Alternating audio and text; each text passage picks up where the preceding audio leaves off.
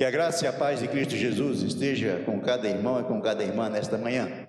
Abram suas Bíblias na primeira epístola do apóstolo Paulo aos Tessalonicenses, desculpa, capítulo 5, versículos do 4 ao 11.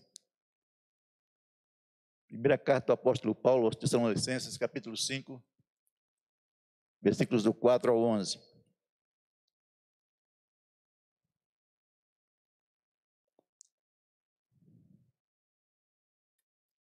Amém?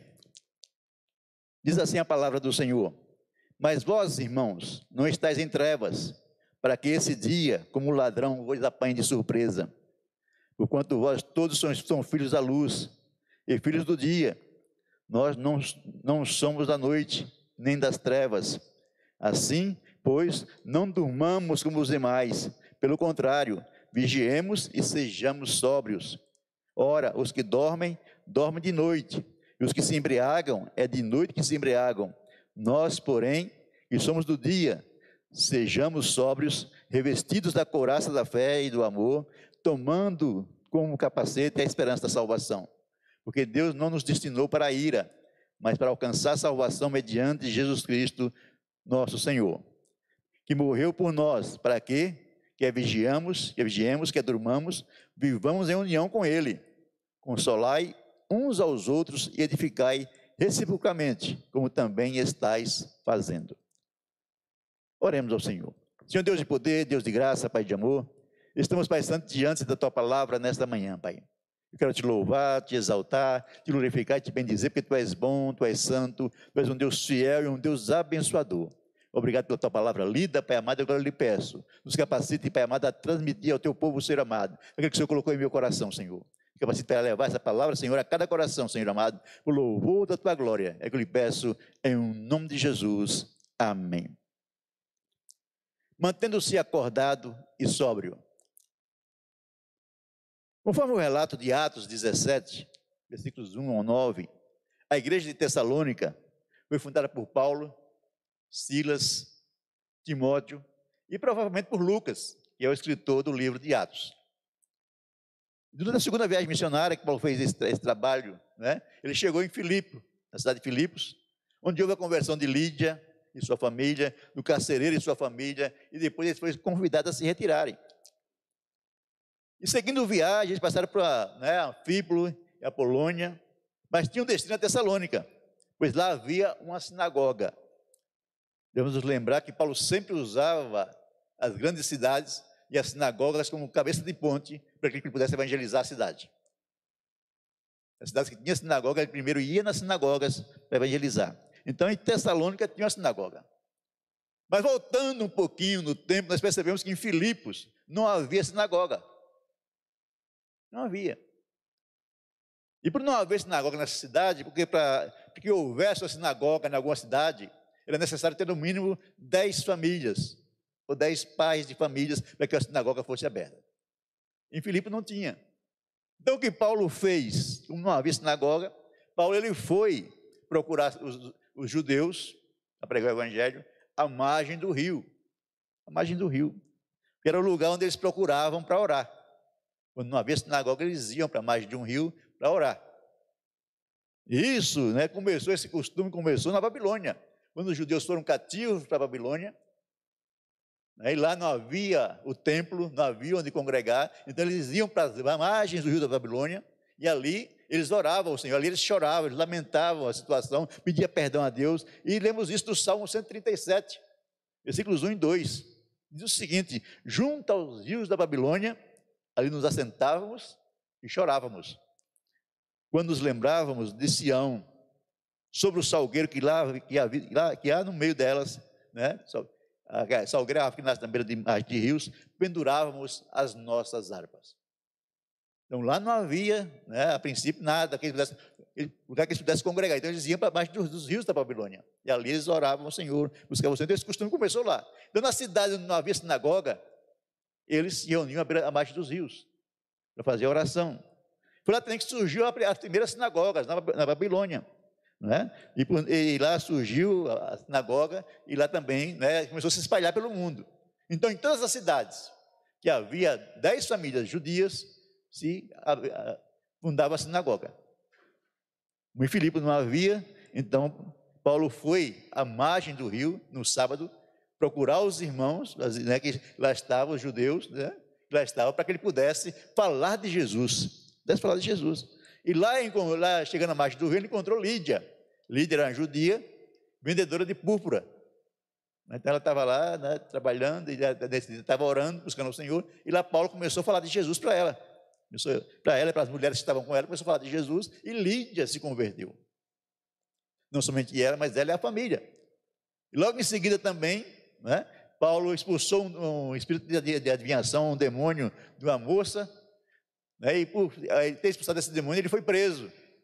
Foi preso, foi açoitado, na prisão, como nós sabemos, né, à meia-noite, ele, ele e Silas louvavam o Senhor, Deus mandou um terremoto que abriu as prisões, caiu as cadeias. E o carcereiro, vendo isso, quis se matar, porque se, ele, né, se os presos tivessem fugido, ele seria, ele seria morto, e morto cruelmente, porque ele deixou os presos fugirem. Mas Paulo falou: não, nós estamos aqui, não precisa, não precisa, né, não precisa se apavorar, não. Ele foi lá, viu que tá, todos os presos estavam lá, ele perguntou para Paulo: o que eu posso fazer para ser salvo? Aí Paulo falou de Jesus para ele também, ele se converteu, ele e a família foram batizados, e logo no dia seguinte, né, Paulo foi convidado a se retirar de Filipe e ele foi para Tessalônica. Tessalônica. Chegando a Tessalônica, ele começa a pregar em Tessalônica. Quando ele vai para a sinagoga, na sinagoga começa a pregar, começa a anunciar o evangelho, né, e a ler falando de Jesus. Houve um grande número de conversões não só de judeus, mas também de gentios. Né, a Bíblia fala de mulheres gregas, mulheres de, de, de classe nobre. Então houve um grande número de conversão. Né? Mas, mas também se levantou um grande número de judeus contra Paulo. Alguns que não obedeceram a palavra, que não quiseram obedecer, não quiseram ouvir, ficaram insatisfeitos e se levantaram contra Paulo. Em Atos 17,5 fala o seguinte: Mas os judeus desobedientes, movidos de inveja, tomaram consigo alguns homens perversos, dentre os vadios, e ajuntando o povo, alvoraçaram a cidade, assaltando a casa de Jason, procuraram trazê-lo para junto do povo. Eles pegaram Jason, mas não conseguiram pegar Paulo. Mas Paulo estava lá ainda, estava escondido. Né? E pegaram Jason e levaram Jason adiante das autoridades. Jason foi multado né, e um processo foi aberto. Mas Paulo, né, os irmãos levaram Paulo à noite até Bereia. De Bereia, Paulo achou outra sinagoga, e começou, continuou pregando. A questão que os irmãos de Tessalônica, devido ao abreviado tempo que Paulo ficou com eles, né, não tiveram as informações necessárias né, a respeito de Jesus, principalmente a respeito da sua vinda. Eles começaram a, a, a pensar muitas coisas, alguns acharam que Jesus já, já iria voltar imediatamente, né? alguns começaram a vender suas coisas, começaram a, a viver de, na casa dos outros, sem trabalhar, já que Jesus vai voltar, não precisa trabalhar, não. Então, viver que não conversar com comer para falar para eles: olha, quem não trabalha não deve comer também, não. E a máxima fala até hoje também, viu, irmãos? Se você não trabalha, não deve comer, não. Se você quer, quer comer, trabalhe. Eu falo sempre lá em casa, brincando, né? Eu gosto de comer, por isso que eu trabalho bastante. Né? Então, se você não, tra não trabalha, não coma, diz a Bíblia Sagrada. Ah, pastor, eu sou adolescente, aí não tem emprego para mim. Tudo bem, aí o pai vai suprir. Né? Mas você é a pessoa adulta, você precisa trabalhar para comer, para viver. Então Paulo falou, Paulo começou a corrigir algumas coisas daqueles irmãos. Começou a corrigir esses erros, né? E escrever essas cartas. Não só essa primeira carta, também a segunda. São chamadas cartas escatológicas. São cartas que falam a respeito do fim. A respeito da manifestação do anticristo, a respeito da, da grande tribulação, mas principalmente a primeira, Paulo fala do dia do Senhor fala do dia da vinda do Senhor. Paulo fala do arrebatamento da igreja. Arrebatamento da igreja. Então ele começa falando com os cristãos, né, pelo que eles deveriam agir com amor sempre. E começa também a falar sobre a vinda de Jesus. Os irmãos já sabiam duas coisas importantes. Né, como diz o capítulo, o versículo, início do, do, do livro, né, desse capítulo, né, que os irmãos já sabiam que o Senhor viria à noite como ladrão. Seria de surpresa. Não seria algo que iria acontecer assim, né? Todo mundo vendo. Para a igreja, ele vai vir de surpresa. Ninguém vai ver Jesus. A igreja será arrebatada nos ares. Quando ele vier para governar, aí todo olho verá ele. No mundo inteiro vão ver Jesus. Né? A tecnologia vai mostrar Jesus. A televisão, a internet, não é? Porque quando é dia aqui é noite no Japão, mas lá no Japão vão ver Jesus, aqui no Brasil vão ver Jesus vindo com todo, toda a sua glória e todo o seu esplendor. Então, meu pai vai vir para governar, mas antes disso, ele vai vir para arrebatar a igreja. Arrebatar a igreja. Então, outra coisa que eles sabiam também, né? não deveriam acreditar que haverá paz e segurança. Ele fala para os, irmãos de Salônica: quando disserem para vocês haverá paz e segurança, não acreditem. Que ó, a destruição virá em breve. Eles sabiam disso também, sabiam dessas coisas. Né? Nós precisamos saber também. As pessoas estão falando aí que vai, tem paz, que vai haver paz. Não vai haver paz. Esse mundo não vai melhorar. A tendência desse mundo, infelizmente, é piorar. O homem não é capaz de melhorar o mundo. O homem só é capaz de piorar o mundo. E por que vai piorar? Porque as pessoas estão se afastando cada vez mais de Deus. E quanto mais o homem se afasta de Deus, mais ele piora. Ele perde, na verdade, a sua humanidade. Nós adquirimos nossa humanidade quando nós começamos a aproximar de Deus. Nós começamos né, a buscar o Senhor, buscar a face dele, aí nós começamos a adquirir nossa humanidade de volta. Principalmente quando reconhecemos a Jesus como nosso Senhor e Salvador. O mundo está se afastando, o mundo não quer nada com Deus. O mundo está né, cada vez mais distante do Senhor, porque eles acham, como eu falei de início, que Deus é um Deus que tolhe, que tira a liberdade. Quando ao contrário, a verdadeira liberdade está, está em Deus, está em andar com Ele. A liberdade que o mundo oferece não é liberdade. A liberdade que leva para os vícios, para as drogas, né, para o sexo, o sexo à, à vontade, isso não é liberdade, isso é destruição. Então, como a Bíblia é contra isso, eles acham que Deus é um Deus tolhedor, é um Deus castrador. Quando, na verdade, Deus quer o seu bem, quer o meu bem, quer o nosso bem. Mas por as pessoas não entenderem isso, é? estão deixando Deus de lado. E muitos que se dizem religiosos, que se dizem cristãos, mas Deus é apenas uma figura distante. É alguém que está longe. Então o apóstolo Paulo fala para os irmãos: olha, percebam. E o apóstolo Paulo né, usa, não sei se nesse, nesse tempo, o livro de, de, de Mateus já estava escrito, né? ele já tinha conhecimento disso, não sei, provavelmente não. Mas ele usa trechos do Sermão do Monte, ou do Sermão do Monte, não, do Sermão né, da, né, da, da, que fala da grande tribulação, que fala da, do arrebatamento da igreja, do, fim das coisas, Mateus 24, né, sermão profético de Jesus, e fala das dores de parto, da mulher, que está falando das dores de parto da terra que está acontecendo, né, guerras, rumores de guerras, terremotos, né, vulcões, tempestades. Nós estamos vendo o que está acontecendo nesse mundo. Ou você não está percebendo? Cada vez mais as, os problemas estão aumentando, as catástrofes estão aumentando, não está diminuindo.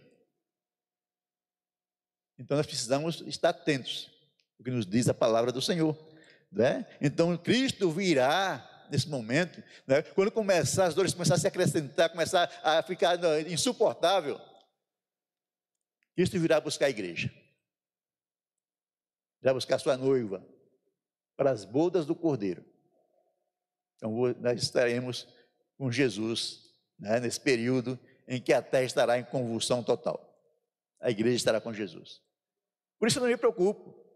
Tem um amigo meu que ele quer doido para comprar uma casa no interior, um sítio, no meio do mato, porque ele acha que o, que o anticristo vai reinar e ele vai, né, vai dar mal. Irmãos, se o anticristo vier reinar, eu estou com Jesus do mesmo jeito. Se Jesus vai vir antes da grande tribulação, glória a Deus. Se ele vai vir no meio da grande tribulação, como alguns dizem, vai vir no meio, glória a Deus. Se vier no final também, glória a Deus, nós estamos com Jesus. Estamos com Jesus. Então que preocupação é essa de querer fugir do anticristo? Nós não temos nada com ele. Se tivermos passar pela grande tribulação, o Senhor cuidará de nós da mesma forma. Da mesma forma.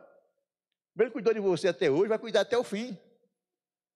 Mas eu creio, pela Bíblia Sagrada, que Ele vai nos arrebatar antes da grande tribulação. antes. Mas iremos pegar, como estamos pegando já, o princípio das dores. Na verdade, o princípio das dores começou desde que Jesus ascendeu os céus.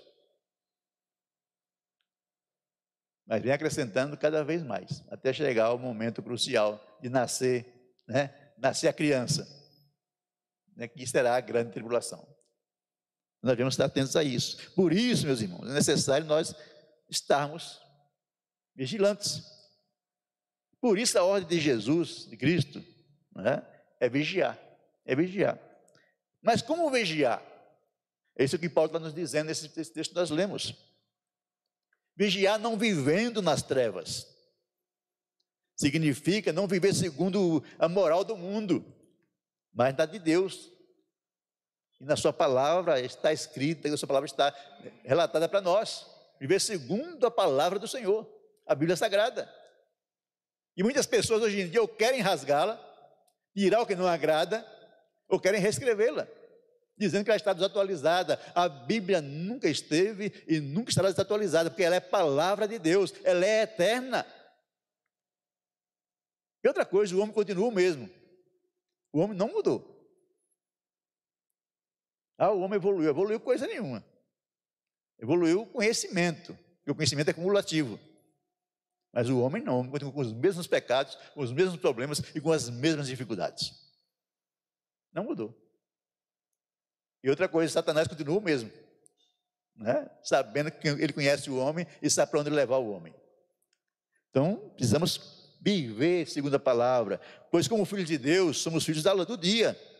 Isto é, filhos da vinda de Jesus, filhos do dia do Senhor. Um dia o Senhor vai vir. Nós temos que estar preparados para isso. E por não pertencermos, e por pertencermos ao dia e não à noite, nós não sofreremos a ira de Deus. Não sofremos, mas precisamos estar com Ele. Por sermos luz, não é? nós não somos só luz, nós somos da luz. Nós pertencemos a Jesus. Ele é né, o sol da justiça, Ele é o grande luminoso. Nós somos as luas, nós refletimos a luz de Jesus. Nós somos refletores. Nós temos que refletir essa luz para esse mundo, das pessoas que estão vivendo em trevas, para que eles venham reconhecer o Senhor também. Mas isso não quer dizer que nós somos filhos da luz, somos de Jesus, que, tem, que devemos, devemos viver uma vida relaxada, sem perceber o que está acontecendo ao nosso redor. Em Mateus 24, 37, 39, diz o seguinte: E como foi nos dias de Noé, assim será também nos dias anteriores, né, no dia do filho Assim também será na vinda do filho do homem, porquanto, assim como nos dias de Noé, anteriores ao dilúvio, comiam, bebiam, casavam-se e davam de casamento, até o dia que Noé entrou na arca, e não perceberam até que veio o dilúvio, e levou a todos, assim será na vinda do filho do homem.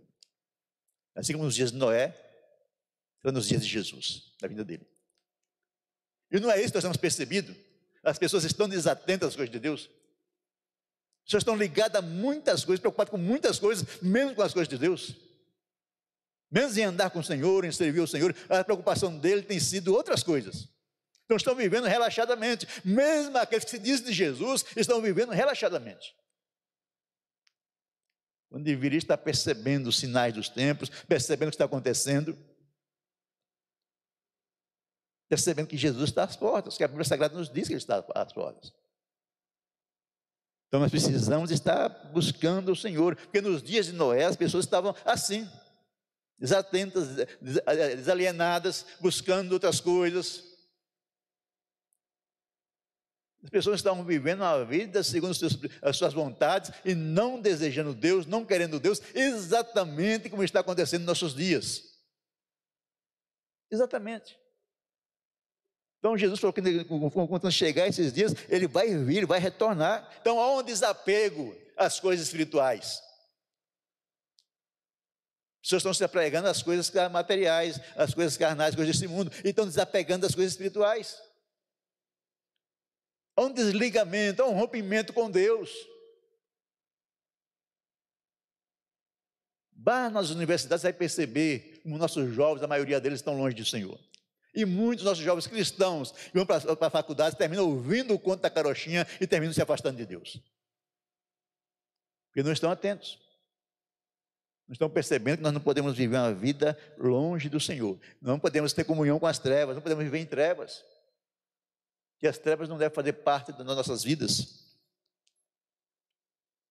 Então, Deus diz a Bíblia Sagrada que Deus, daqueles dias de Noé, olhou para a terra né, e viu somente a Noé. Diz que Noé achou graça aos olhos do Senhor. Quando eu leio esse texto, dá a impressão seguinte, né, e Deus olhou para Noé sozinho lá, né, no meio de tanta gente, só ele justo, temente a Deus, Deus deu um sorriso. A impressão que eu tenho é essa. Deus sorriu, ah, tá, tem Noé ainda. Tem Noé. Vai ser no mesmo, a mesma coisa, né? Deus vai olhar para a terra e vai ver uma meia dúzia de gente, olha, ainda tem um grupo fiel ali. Ainda tem um grupo ali que permanece sincero, permanece fiel, permanece justo, permanece honesto. Ainda tem um grupo. Diz que Noé andava fielmente né, né, com seus filhos, com a sua geração. Sua geração. E Jesus fala em Lucas 8, 18, 8, né, na parte B do versículo: quando o filho do homem vier, porventura encontrará fé na terra? Porventura encontrará fé? Então, a ordem para nós é não nos misturarmos com, a, com as trevas. Outra ordem para nós é vigiar. Vigiar, estar atento. É, se é manter-se acordado, é manter-se em alerta. Em alerta. Tem muitas pessoas que estão desatentos. Mantenha-se à espera do Senhor, como se ele viesse hoje. Como se daqui a meia hora Jesus voltasse. Você está atento, você está dizendo, Senhor, estou aqui, Senhor, olha, minha vida está em tuas mãos, faça tua vontade, Senhor, eu quero viver para a tua glória. Mesmo que ele demore a vir. Pode dizer para aqueles irmãos, olha, vocês fiquem atentos. Provavelmente Jesus não vai voltar agora, e faz, mais quase dois mil anos que ele não voltou ainda, graças a Deus. Porque se ele não voltou, porque ainda existem pessoas que precisam ser salvas. O evangelho precisa ser pregado em toda a terra. Por que ele ainda não voltou. Mas com a tecnologia, com a internet, não é? com todas essas parafernálias aí, vai ser, o evangelho vai atingir o mundo rapidinho. Rapidinho. Então, nós precisamos estar atentos. Estar atentos. Né? Espere o Senhor como se ele viesse hoje. Mantenha uma vida de santificação, uma vida de entrega ao Senhor. Se faz necessário estar espiritualmente preparado. Cheio do Espírito Santo, cheio da comunhão com Deus, desejoso da comunhão com Deus. E diz a palavra do Senhor que sem santificação ninguém verá Deus. Para mim, a santificação é um código. Né? É sua senha para a entrada nos céus. Jesus vai olhar, santificado, não santificado. Santificado, não santificado. Não, santificado sobe, não santificado desce. Né? Fica aí mesmo.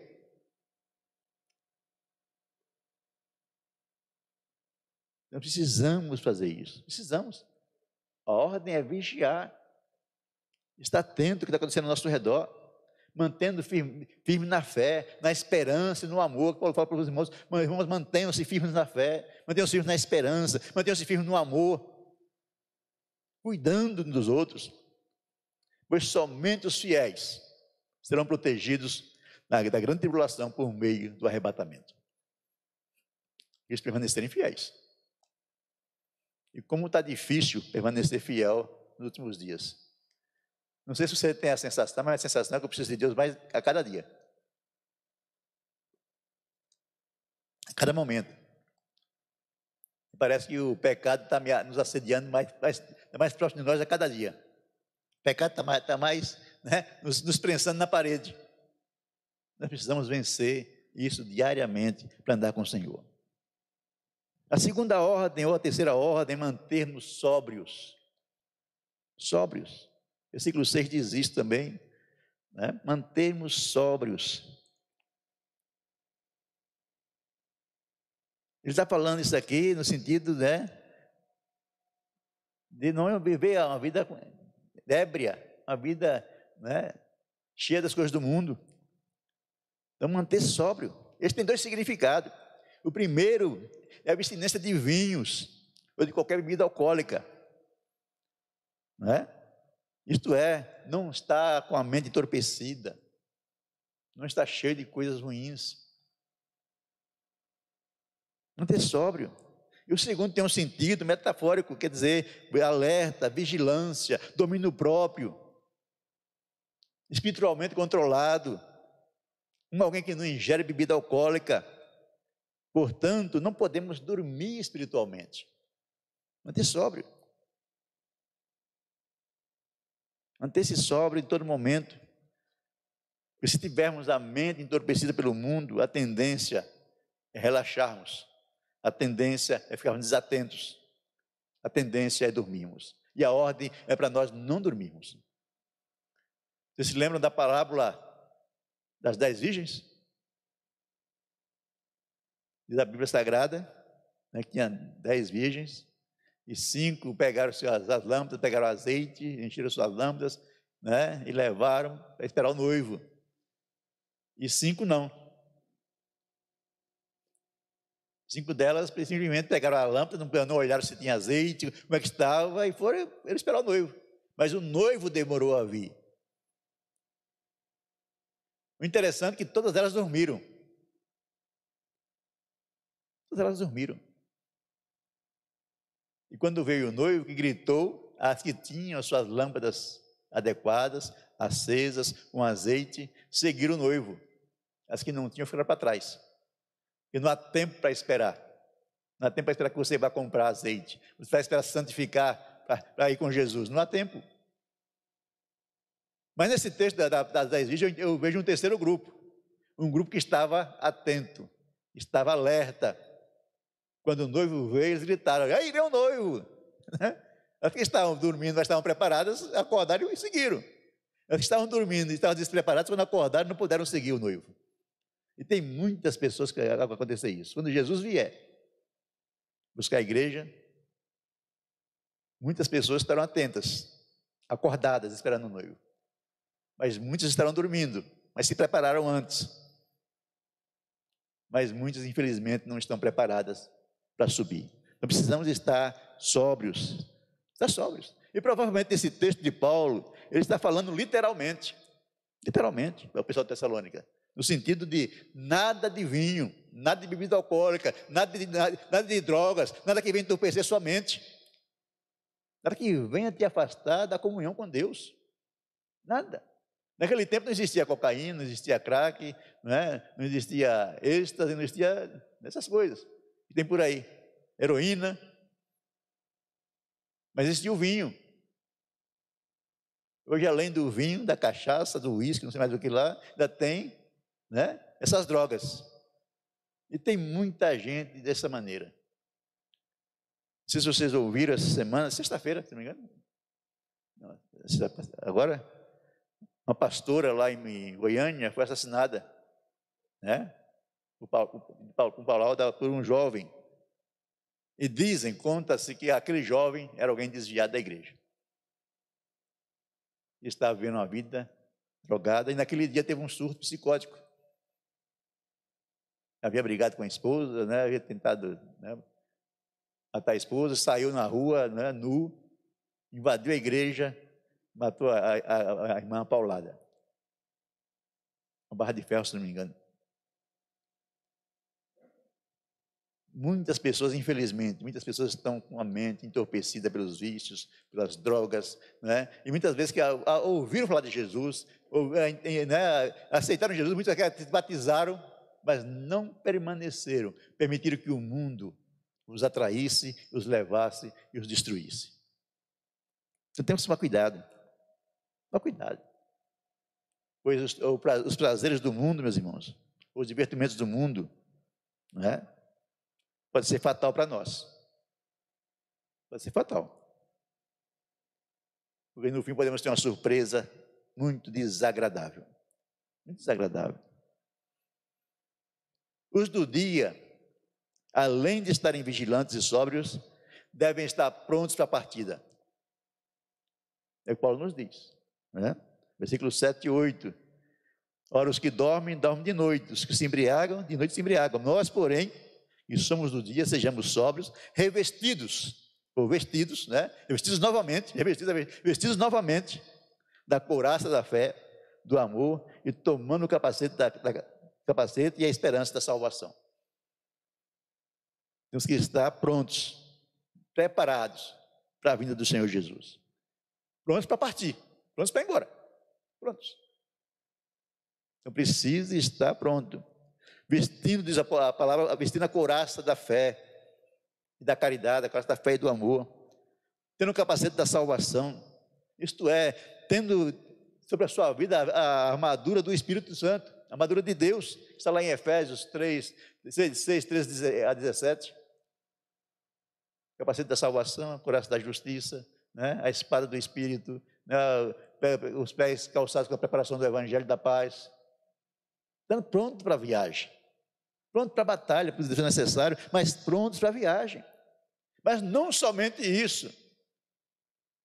Devemos ser pessoas cheias do Espírito Santo. E como é que eu mostro, demonstro para as pessoas que eu sou alguém cheio do Espírito Santo? É falando em línguas estranhas? É profetizando? É pulando, dando girinho na igreja, fazendo aviãozinho, né? sendo grudado na parede como lagartixa? Não. Nós demonstramos que somos cheios do Espírito Santo, demonstrando que há em nós o Espírito Santo e há em nós o fruto do Espírito. Amor, paz, longanimidade, bondade, domínio próprio e todo o fruto do Espírito. Não só uma parte, todo ele. Todo ele. Eu preciso estar cheio do Senhor, cheio do Espírito Santo, demonstrando todo o fruto do Espírito em minha vida. Está em Gálatas 5. Está em Gálatas. Aqui diz para nós que nós devemos né, nos encher do Espírito Santo, do seu fruto. O dom de línguas é importante? É, o dom de, de cura é importante, o dom de, de, de interpretação é importante, né? o dom de sabedoria é importante, mas o mais importante para as nossas vidas é manifestarmos o fruto do Espírito. Eu vou provar que sou salvo, que sou de Jesus, quando eu começo a mostrar o fruto do Espírito na minha vida. E não são os frutos, é o fruto. É uma laranja né, com vários gomos.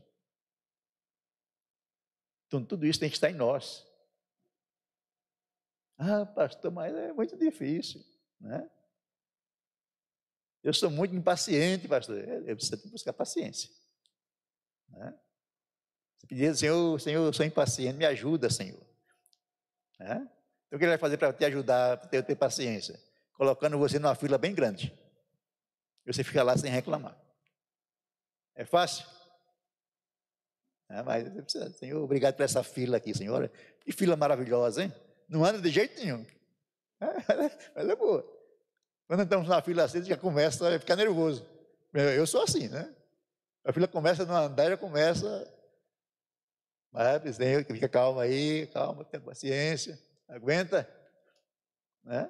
Eu pedi ao Senhor paciência, então ele me colocou aqui, então eu preciso ter paciência. Minha esposa disse que eu sou muito impaciente. Né? No trânsito eu sou. Eu só da igreja que eu vou chegar em casa. Se tem alguém na minha frente me atrapalhando, eu já fico nervoso. Eu falei, Senhor, dá-me graça. Eu preciso do fruto do Espírito, preciso ser paciente, Senhor, dá-me graça. Talvez você seja igual a mim ou até pior do que eu, mas precisamos vencer essas coisas. Precisamos vencer, precisamos do fruto do Espírito. Fruto do Espírito, não é? Devemos estar prontos, preparados, vestidos foi isso que falou o Senhor para o povo de Israel quando estava no Egito. Ele foi trazer a última praga, a praga dos primogênitos, falou, quando vocês forem comer a Páscoa, estejam preparados, lá em Êxodo 12, 11, estejam preparados, vossos lombos cingidos, vosso sapato nos pés, vosso cajado na mão, e como apressadamente, porque a saída está próxima. Então devemos estar revestidos, vestidos do Senhor. E a nossa partida está próxima. Está próxima. Então nós precisamos estar buscando o Senhor, vivendo no Senhor, na direção do Senhor a cada momento. Então, a expectativa, a esperança da volta de Cristo deve estar, fazer parte das nossas vidas. O cristão ele tem que esperar Jesus com uma expectativa, uma esperança, ele tem que ter isso no coração, todos os dias desejar. Teve uma época, quando me converti, a igreja só falava da volta de Jesus. Era hino falar de Jesus, né? era tudo falar de Jesus, da volta de Jesus. Hoje em dia se esqueceu disso. Hoje em dia, nossos hinos é Senhor, eu quero, Senhor, me dê, Senhor, faça por mim. Né? Esqueceram de dizer, Senhor, o Senhor está vindo, eu preciso me preparar. Era hinos, como é lá que ele canta lá, o mercado está vazio, né? Ele cantava esse hino, esse hino era, era o sucesso da época. Esperando Jesus, quando eles cantavam esse hino, a igreja se alegrava, que Jesus estava às portas. Hoje em dia, de o pessoal parece nem, nem percebe que está falando da volta de Jesus. Falando da volta de Jesus, então o crente precisa desejar o Senhor Jesus, a volta dele. Até porque nós seremos livres da grande tribulação a princípio, mas depois livres do inferno. Vai haver um julgamento final. E aqueles que não têm Jesus como Senhor Salvador serão, infelizmente, lançados no inferno. O inferno é real, viu, irmão? Vocês estão evitando falar do inferno, mas o inferno existe. O inferno é o lugar onde Deus não está presente. E onde Deus não está presente, que é o pior lugar que possa existir. O pior lugar que possa existir. Então nós somos livres disso. É verdade que Deus quer que todos os homens sejam salvos. É verdade isso. Mas somente serão salvos aqueles que esperam ansiosamente pela vinda do Senhor. Por isso Jesus veio ao mundo, por isso Jesus morreu em nosso lugar, por isso ele foi, ressuscitou por nós, né, para nós pudéssemos um dia ressuscitar também. Que o grande objetivo de Deus é salvar a humanidade. Por isso fala João 3,16, né? Porque Deus amou o mundo. Não o mundo, o planeta. O mundo, pessoas. Todas as pessoas eh, Deus, ah, Deus ama. Mas infelizmente, nem todos serão salvos, porque eles não amam a Deus. Eles não querem nada com Deus. Então, como alguém não quer nada com Deus, diz o pastor Levi, o pastor Levi diz o seguinte, né? E aqueles que não gostam de Deus, Deus preparou um lugar especial. Deus é tão amoroso, tão amoroso, que preparou um lugar especial para eles. Um lugar onde Deus não está presente. Um lugar onde Deus não está presente. Então, se eu não quero a presença dele, não, eu não vou ter. Mas se eu quero, eu preciso buscar isso. Dele do desejo do Senhor que nós estejamos com Ele. E não importando o momento, meus irmãos. Não importando o momento né, da vinda de Jesus, como fala o apóstolo Paulo. Não importa se você estiver, Jesus vier buscar a igreja, se você estiver vivo, glória a Deus. Você vai ser arrebatado. Mas se você estiver morto, você vai ser ressuscitado. E diz que o arrebatamento, os vivos não precederão os mortos, os vivos, os vivos não irão antes dos mortos, os mortos serão ressuscitados primeiro. Então não se preocupe. Você, ah, pastor, Jesus não veio, eu morri, não se preocupe. Eu vou morrer antes, não se preocupe. Que no dia que ele vier, ele vai te levar. Vai te levar. Né? O importante é que sejamos dele que sejamos dele.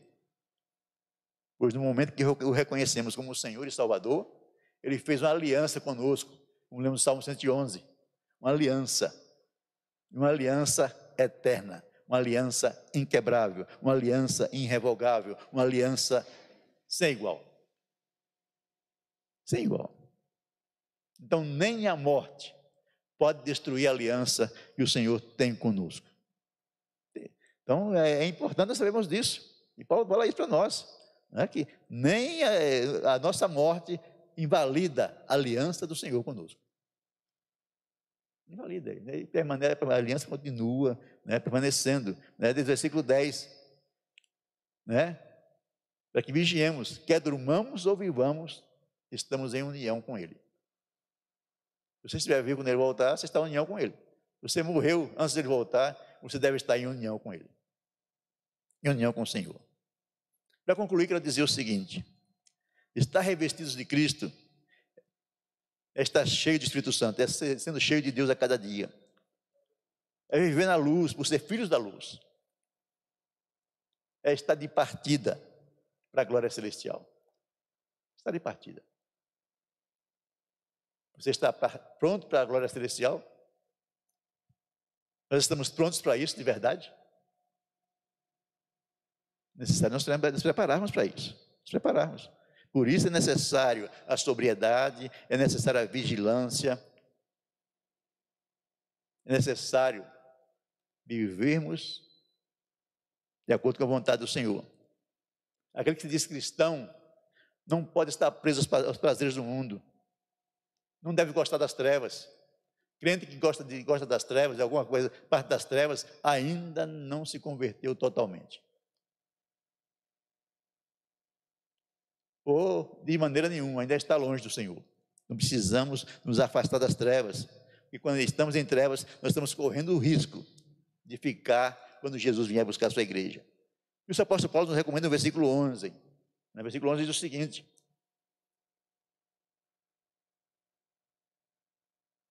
Consolai-vos, pois, uns aos outros, e edificai-vos reciprocamente, como estáis fazendo. Devemos fazer. Recomenda, exortemos os irmãos. Você me exorte, olha, pastor, Jesus está vindo. Né? Jesus está vindo, então se prepare. E eu posso exortar você também, Jesus está vindo. Se prepare. Né? Exorte uns aos outros, aconselhe-se mutuamente. Devemos fazer isso, nos aconselhar mutuamente, porque o Senhor está próximo. Né? O Senhor está próximo. E edifique uns aos outros.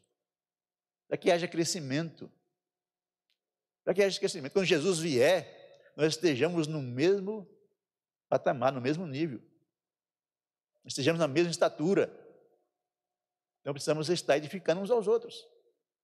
Como cristãos, eu tenho que cuidar do meu irmão, meu irmão tem que cuidar de mim.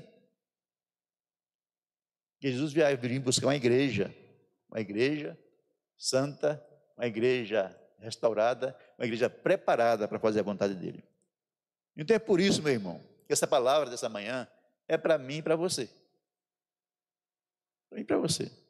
E que Deus nos abençoe a vigiarmos, a sermos sóbrios e a vivermos não é, como filhos do dia, como luz, e não como filhos das trevas, da destruição.